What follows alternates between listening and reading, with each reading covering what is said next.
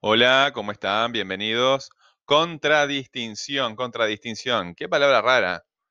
Poca- pocas personas utilizan esta palabra, no, no, no, no es una palabra de uso común. Contradistinción. ¿Se parece a la palabra? ¿A qué palabra? ¿A qué palabra? A distinción. A distinción. Contradistinción.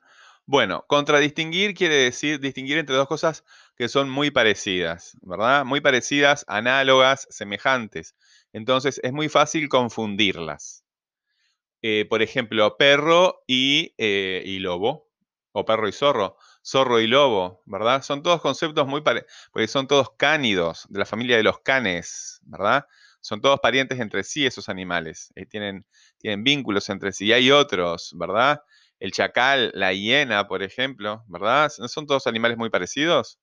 Bueno, eh, acá no hay hienas, pero eh, hay varias este, especies de animales que, se parecen. Entonces, eso es contradistinguir. A ver, ¿cuáles son las diferencias entre perro contra lobo? ¿Verdad? O el chancho y el jabalí, ¿verdad? Son animales que se parecen, son animales que se parecen. Entonces, eh, se tienen que, hay que buscar forma de distinguirlos con más precisión. Por ejemplo, yo estoy estudiando la tecnología. ¿Y con qué se puede confundir la tecnología? Con la ciencia. La tecnología no es ciencia, ¿verdad?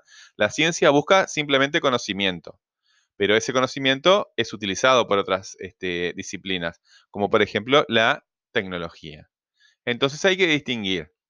La ciencia crea conocimiento y la tecnología en general lo aplica, ¿verdad? Es una tendencia, porque los dos hacen de los dos, pero casi siempre hay una especialización, ¿verdad?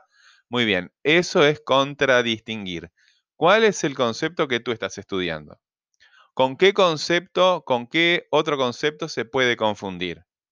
Bueno, vas a tener que buscar herramientas para poder distinguir una cosa de la otra. ¿Se entiende? Bueno, muy bien. Eh, cualquier cosa, chiquilines, estamos a las órdenes acá en CREA o en, este, o en el correo. Nos vemos en la próxima, en la próxima clase. Que pasen bien.